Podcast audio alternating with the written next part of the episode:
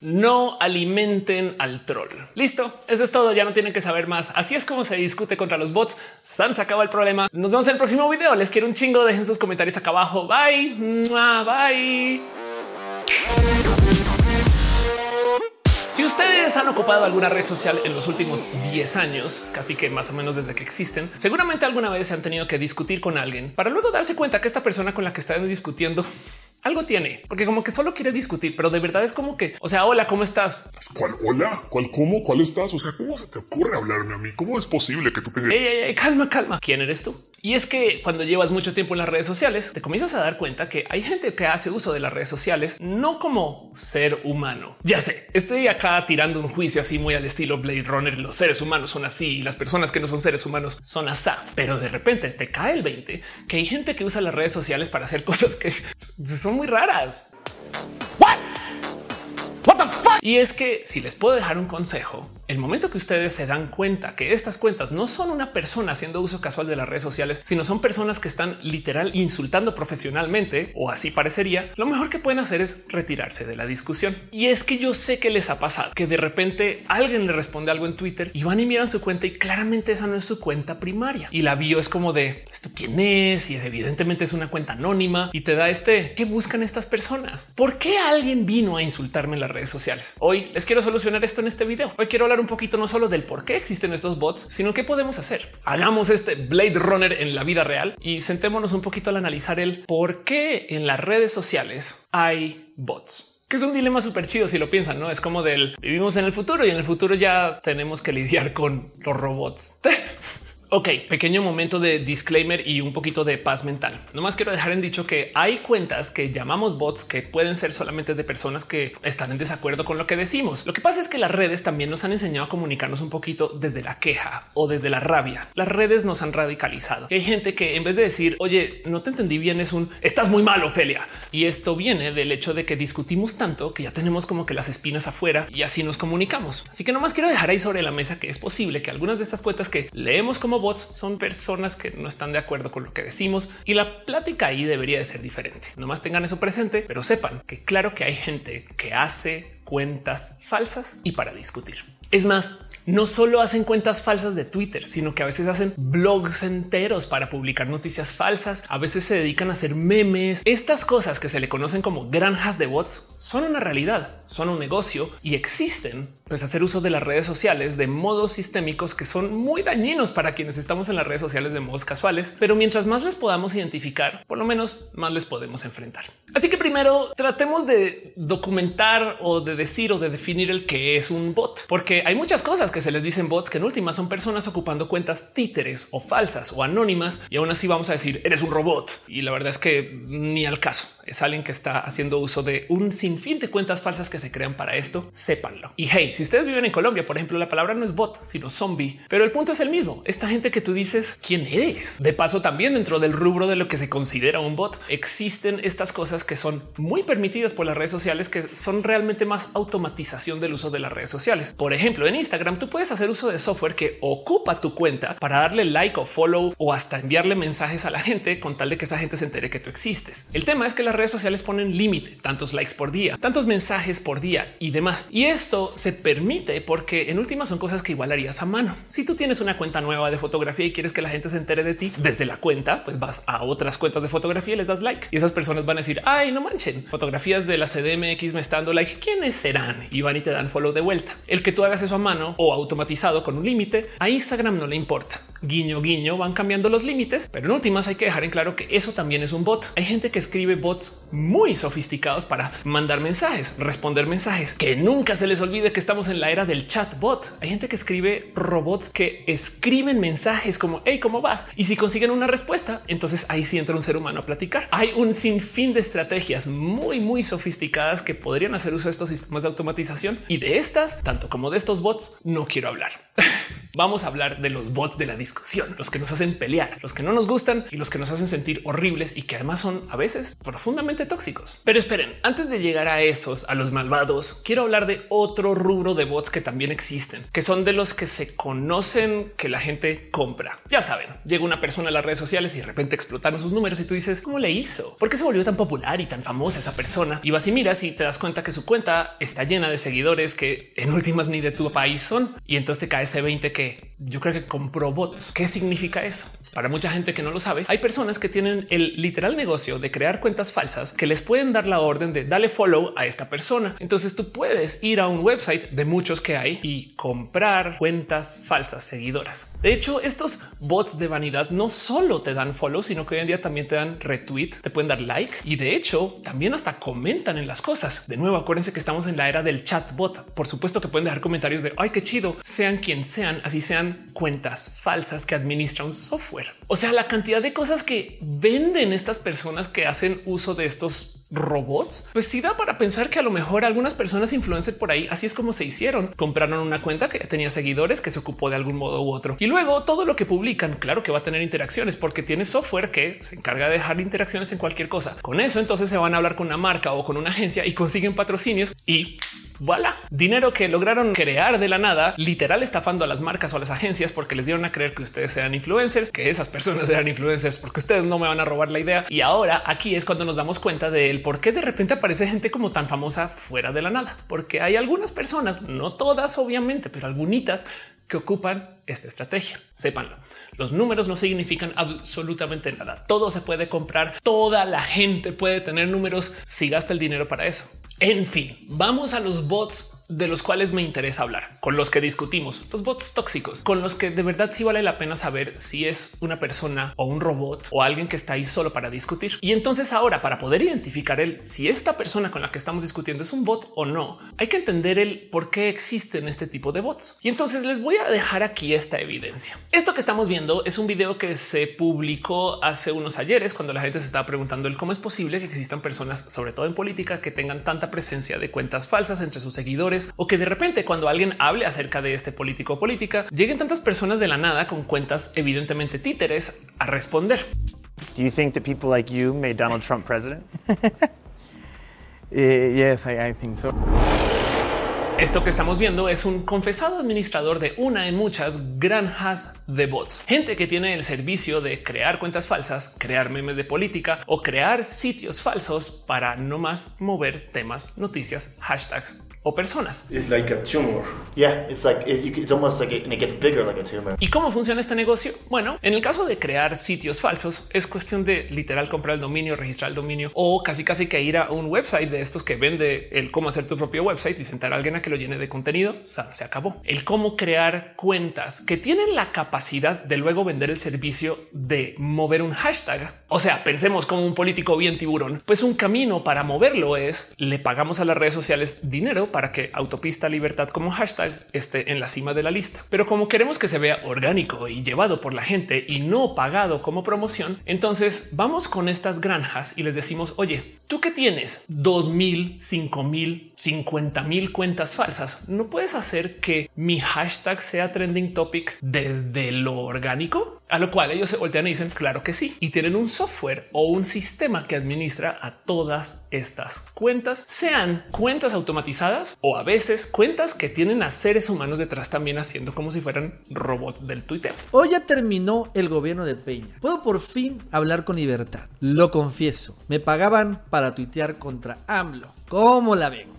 Y lo triste o lo más complejo de esta historia es que funciona. Hay un sinfín de casos documentados donde activan cuentas títere que existen, que se crearon por ahí para que tuiteen de una sola cosa. Así que el servicio de estas cuentas, las granjas de bots, no solo es el vamos a insultar a una persona o vamos a defender un político, sino por lo general también es vamos a mover un tema para que la gente sepa que esto es un tema. Y una vez te das cuenta de eso, te percatas que la gran mayoría de los temas que están en trending topics en Twitter, casi todos son sembrados con bots o cuentas falsas que les mueven. No siempre, pero suele suceder. Y es que la historia de este negocio no viene desde este negocio. Es impresionante saber que existe para digital, pero les voy a decir algo. Hay una cultura política en México que se le llama la cultura de la gente acarreada. Esto no es para nada específico de México. De hecho, en Estados Unidos hay websites como hireacrowd.com donde tú puedes contratar a mil personas para que vayan a un evento para que se vea súper lleno. Pero para ustedes en Latinoamérica que no están en México, el concepto del acarreado es el darle a alguna persona un incentivo para que se suba a un bus, para que vaya al evento de un político y esté ahí en la audiencia. Esas personas a veces también se les pueden llevar para que hablen frente a los noticieros o en el peor de los casos, como se dice mucho, porque supuestamente esto no sucede, también se les puede organizar para que voten por alguien. Técnicamente el voto no se puede vender, pero me entienden, estas cosas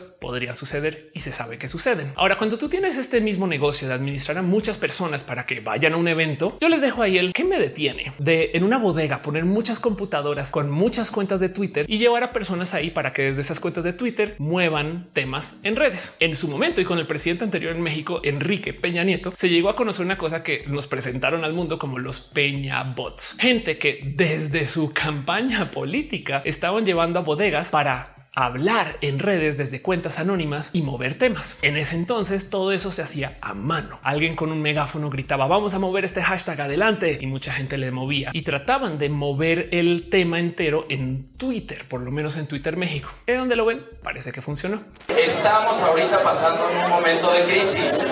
Tenemos dos hashtags negativos en contra, todos al mismo tiempo usando el hashtag es momento de México y hay que darle retweet al del candidato. Su cuenta es arroba EPN por si alguien no lo sabe. Sobra decir que esto no es ni para nada partidista ni único de un presidente en su momento. Esto sigue sucediendo. Los bots de ahora nomás se le conocen como AMLO bots. En esencia, también gente que de repente tú dices, ok, eres muy creyente de lo que dice el presidente o eres alguien que se le pagó para que diga eso y el no poder separar esos pelitos. Uy, da mucho de qué hablar. No necesariamente el tema del que quiero platicar hoy, pero sí quiero que sepan que este negocio existe, el de contratar gente para tuitear de una cosa a nivel masivo. Y miren, es que estas estrategias digitales son útiles y funcionales. De nuevo, no es algo único de México. Hay casos muy documentados de cómo hay gente que ha hecho uso de las redes sociales como armas. Y a esto me refiero, por ejemplo, el famoso caso de cómo Rusia instrumentalizó Facebook para que en Estados Unidos la gente se discutiera por medio de crear grupos opuestos que salieran a marchar el mismo día y se encontraran en la calle, cosa que luego generó muchas noticias. Luego se confesó en público que fue una marcha y una contramarcha completamente generada por influencers falsos que sabemos que existen. Hey, en México tenemos unos nombres de personas que están en redes sociales que sabemos que son influencers partidistas, pero que nadie sabe si son personas de verdad, pero sabemos que existen y que tienen muchos seguidores y habrá quien les cree su cuento. Y eso pues deja la duda del quién está administrando esto. Pero bueno, no para responderlo. Lo que sí quiero dejar ahí presente es que esto es un negocio. Hay gente muy lista que logró digitalizar el acarreo y entonces ahora tenemos estos servicios que ocupan las redes sociales para hacer las siguientes cosas. Ojo que el saber exactamente el que ofrecen es lo que nos va a ayudar a identificar si las personas con las que estamos discutiendo son bots o no. Y ya me explico con esa. Una de las cosas que ofrecen en las granjas de bots es mover trending topics. Yo quiero que hashtag autopista la libertad esté en la cima de la lista. Pues claro, yo desde mi granja de bots me encargo de que esté ahí en la lista. No hay problema. O quizás es un yo quiero que la gente hable mucho acerca de esto de esta persona. Yo quiero que la gente hable menos de esto de esa persona. Entonces buscan menciones o buscan quien dice algo y generan polémica alrededor de eso. Una de las estrategias más dañinas que he visto es el yo quiero que la gente no confíe mucho en Twitter. Esto es un raro de presentar, pero que también es documentado. Y el tema es el siguiente. Pensemos como políticos. En una época, en la vieja escuela, tú le podías pagar a alguien porque te diera la línea editorial en el medio. Yo sé que esto suena súper a conspiranoia, pero es que esto sucedía. De hecho, todavía sucede, no más que en menor parte. Pero en una época, la gente que trabajaba en política, bien que podría comprar la línea editorial de un periódico por medio de millones de mecanismos. Los periódicos son partidistas, entonces habrá quien apoya solo porque existen. Así que era muy fácil empujar cierto mensaje en particular cuando tenías que moverlo para que la gente supiera que algo sucede o que no se enteraran que algo sucede. ¿Cómo haces eso en Twitter? No puedes. Así que lo único que queda es sembrar discordia, hacer que la gente debata, discuta, pelee y que en últimas no está hablando del tema que importa. Hay una cosa que yo le llamo la ley de Stanley, que es el que tú sabes qué tan grave es un tema según cuánto se está hablando de millones de cosas que no importan, ovnis, hombres lobo, el meteorito ese que la NASA no vio, todas estas cosas y no se está hablando de el tema que importa. Pues bueno, esto es una cosa que podría vender una granja de bots, sembrar discordia alrededor de cualquier tema y lo vivimos. Entonces, teniendo presente que estos son los servicios entre varios otros que venden estas personas, aquí es que podemos comenzar a tratar de identificar si esta persona con la que estamos discutiendo en redes es un bot, una persona ocupando una cuenta títere o una persona que genuinamente está buscando discutir o platicar con nosotros. Y yo sé que para lo que les voy a decir a continuación hay muchas personas que no son bots, pero podrían encajar. Así que esta lista no es conclusiva, no es completa, es solamente una serie de pistas que nos van a ayudar a descifrar si esta persona con la que estamos discutiendo vale la pena discutir con. Digo, desde lo personal, ninguna discusión en redes vale la pena, pero ahí estamos y lo hacemos. Así que por lo menos abogar en pro de nuestra paz mental, ahí les va el problema. Ya pensamos como políticos super tiburones y entendemos el por qué contratan estas granjas de bots. Ahora pensemos como granjeros de bots super tiburones y entendamos los problemas que tienen estas personas. Para poder vender el posicionar hashtags, tienen que tener cuentas que sean o super influencers, en cuyo caso la neta no tendrían que estar vendiendo hashtags, sino podrían trabajar como cualquier influencer en las redes sociales y vender campañas de marketing. San se acabó, cosa que no hacen. Más bien lo que tratan de hacer es tener muchas cuentas que sean como micro influencers que puedan controlar y que se puedan sumar. ¿Por qué? Porque existe software para eso. Pueden ir y crear 5000 cuentas y con esas 5000 cuentas luego tratar de posicionar un hashtag, sea lo que sea. El político me acaba dinero para que la gente sepa que existe autopista de la libertad. Entonces ahora yo le digo mis 5000 cuentas con un software que tuiteen de este tema. Si es que no son cuentas administradas por gente en una bodega lo que les mostré antes también con el cuento de cómo se hacía antes con los acarreados. Pero el problema es el siguiente. Si yo acabo de ocupar un software para crear miles de cuentas, lo primero que me va a decir Twitter es esas cuentas son nuevas. No sé si ustedes lo saben, pero Twitter pone un sinfín de límites para poder decir qué tweets cuentan hacia el conteo de los hashtags para que sean trending topics. Por ejemplo, si una cuenta tuitea muchas veces un hashtag, ya no necesariamente cuenta. Si la cuenta tiene la bio incompleta o si la cuenta no tiene, por ejemplo, una foto de avatar, se va a esperar porque Twitter sabe que hay cuentas falsas. Entonces, cuando tú creas una cuenta nueva, lo primero que dice Twitter es vamos a ver si es ser humano o no. Y el modo de validación es muy simple. Si interactúa con otros seres humanos, piénsenlo. Acabas de crear una cuenta nueva y Twitter no sabe si tú eres una persona importante o no, pero si de repente llegan muchas personas a platicar contigo como en una fiesta, acabas de llegar, llegan muchas personas. Hey, ¿cómo vas? ¿Cómo estás? Qué chido verte acá. Qué bonito que hayas llegado y todo esto. Pues entonces Twitter va a decir listo si es ser humano. Entras a la lista y vamos, todo lo que digas de ahora en adelante, si lo tomamos en cuenta. Como estamos pensando como un granjero tiburonero, tenemos entonces que solucionar este problema del cómo hago yo para validar mis 5000 o 2000 o 100 o 500 cuentas que acabo de crear. Bueno,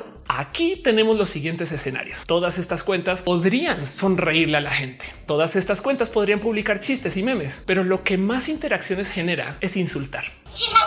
Pendeja. Y piensen ustedes en eso. Si ustedes crean una cuenta nueva en cualquier red social y se van con alguien que tiene muchos seguidores y le dices estás bien pendejo, es muy posible que esa persona le responda y toda la gente que sigue a esa persona también van a responder. Así que en parte como estrategia digital y a veces ni siquiera por parte de los granjeros, sino porque esto es una genuina estrategia digital, el insulto sirve para crecer cuentas. Todas las polémicas y todos los escándalos son virales por naturaleza. Entonces, en vez de poner a las cuentas nuevas a tuitear chistes o a ser amables y corteses y cordiales, el insulto, la pelea y la discusión trae seguidores. Y por esto es que a veces cuando estamos en Twitter llega gente bien idiota a decirnos de cosas idiotas. Miren, hay un negocio más que no les dije que hacen estas personas que administran granjas de bots y es que a veces venden las cuentas. Piensen en esto. Yo abro una cuenta nueva, logro por medio de insultar a muchas personas crecerla hasta que tenga 7 mil, 10 mil, 100 mil seguidores. Ya que tiene 100 mil, me voy con alguien y se la vendo por unos pesos. Esto es completamente prohibido dentro de los términos de uso de Twitter. Pero cómo se darán cuenta? Porque además luego de la venta yo puedo cambiar la arroba, el avatar, la bio, la descripción y comenzar a tuitear. Y si tú tienes una cuenta que tiene 100 mil seguidores y luego vas con una marca y le dices, mira, yo soy influencer, puede que te crean. Nomás vuelvo a dejar aquí el recordatorio que nunca piensen que alguien es mejor persona porque tiene muchos seguidores. Nunca piensen que alguien es importante porque tiene muchos seguidores y ni de nunca vayan a pensar que alguien tiene mucho talento porque tiene muchos seguidores. No hay correlación. Cualquier persona puede crecer sus números. Cualquier persona puede hacer uso de estas estrategias que no se les olvide. Pero bueno, ni siquiera he llegado al momento donde les digo el cómo identificamos que una cuenta es bot. Si la cuenta con la que estamos discutiendo tuitea muchos hashtags o tuitea mucho a unas personas que son estas personas muy famosas que sabemos que a veces compran bots, entonces es muy probable que sea una cuenta bot que está discutiendo para validarse contra el algoritmo. Si la persona con la que estamos discutiendo no tiene una bio completa o se acaba de crear hace muy poco o peor, se abrió, tuiteó una vez por allá hace cinco años, luego una vez hace dos años y luego de repente se activa ahorita para tuitear con nosotros, es muy probable que sea una cuenta bot porque a veces las tienen ahí guardadas como un repositorio y nomás las activan porque el software las agarra y las ponen a tuitear.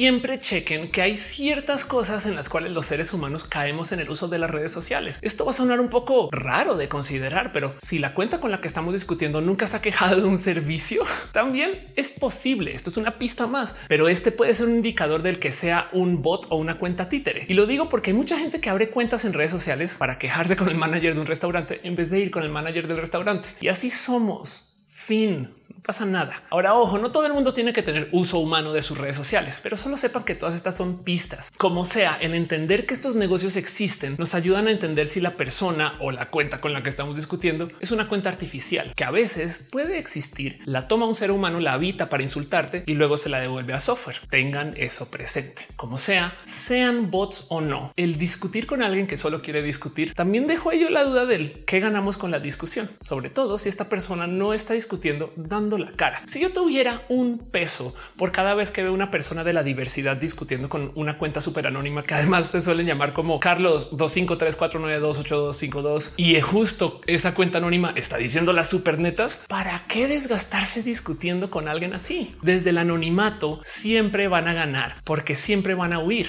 Antes de discutir ya huyeron, llegaron con la cobardía de frente y pues por supuesto que detrás de una máscara van a poder decir cualquier cosa. Así que también les dejo ahí el pensar que si están discutiendo con alguien, ya no importa si es bot o no, si vienes de una cuenta anónima. Capaz y esa es la prueba final de que si la cuenta que tenemos enfrente es un bot, si viene desde el anonimato.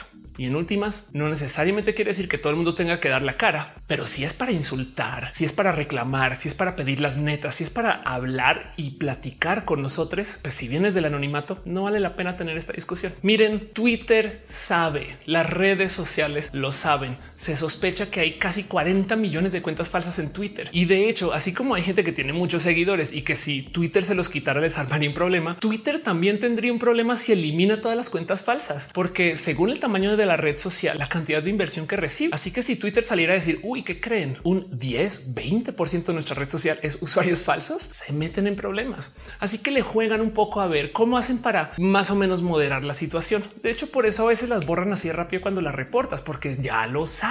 Muchas veces vemos que la gente que más nos insulta, la gente que Twitter piensa que son bots, la gente que genuinamente no está validada contra el algoritmo, son las personas que aparecen bajo el ver más de la lista de respuestas. No siempre quedan ahí los bots y los seres humanos arriba. A veces hay mezcla porque Twitter también está tratando de adivinar de modos automatizados cuáles son falsas y cuáles no. Pero de todos modos es una realidad que si bien Twitter está de nuestro lado y no quiere que su red social sea tóxica, si se tomaran el tiempo de eliminar todas las falsas, tendrían un problema de publirelacionismo. De paso, también sepan que hay listas públicas de quién es bot y quién no es bot. No necesariamente sirven bien, pero también les pueden ayudar. El punto es para discutir con la gente, siempre nos tenemos que hacer la pregunta del qué gano y hay que entender que gente ocupa la estrategia digital de discutir para crecer sus cuentas. Hey, si ustedes fueran personas malvadas, podrían hacer lo mismo. No lo hagan porque pues, el que tiene magia no necesita trucos. Y si lo único que ustedes tienen para ofrecer como comunicadores o comunicadoras es discutir con la gente, eso tiene una vida muy corta que tampoco les va a llevar a crecer mucho su propio talento interno de lo que sea que hagan. Entonces tengan en su corazón que estas son discusiones complejas y difíciles y que en últimas el por qué usamos las redes es lo que se pone en duda, pero sepan que hay gente que hace uso de estrategias digitales súper esotéricas para mover mensajes políticos o para crecer cuentas o para hacer dinero. Y yo no culpo a nadie por querer hacer dinero por el buen camino o por el mal camino, pero en que podamos observar que estas estrategias suceden, a lo mejor nos da un poquito de paz mental, porque nos deja en claro que quien vino a insultarnos no es por culpa nuestra, sino es porque no saben qué más hacer para poder comunicar. Y en eso, qué bueno que estemos acá hablando de lo que hay que hablar. Espero este video les pueda ayudar un poquito y espero este video les pueda dejar más soluciones que dudas. Pero déjenme saber aquí abajo en los comentarios el cómo lidian ustedes con los bots y los trolls. Que nunca se les olvide que bloquear es gratis y no hay que responderle a nadie. Nadie debe saber nada de ustedes y ustedes no le deben respuesta a nadie. Lo mejor que pueden hacer si alguien dice algo que no les gusta es bloquear, reportar y adiós. San se acabó esa cuenta. Les dejo ahí este pequeño bloquecito de paz. Estas personas que ejecutan esas estrategias, en mi opinión y como estratega digital, son bien idiotas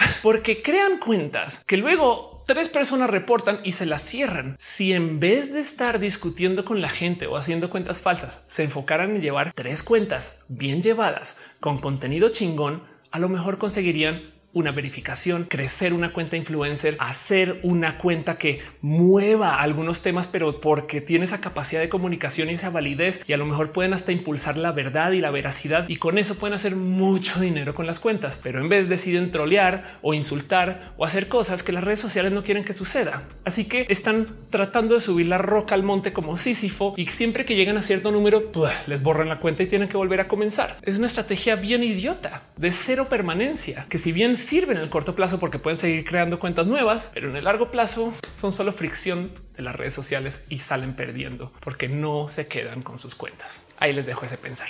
Espero les traiga paz eso. Les quiero mucho. Nos vemos en el próximo video.